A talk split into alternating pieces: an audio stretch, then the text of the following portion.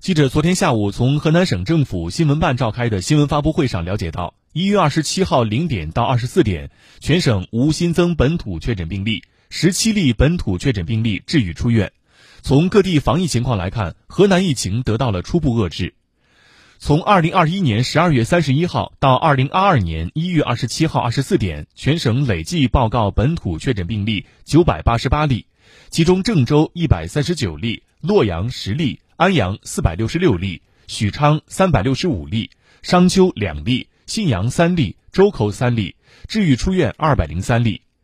截至二零二二年一月二十七号二十四点，郑州市、许昌、禹州市已连续八天未发现新增确诊病例，疫情基本得到控制。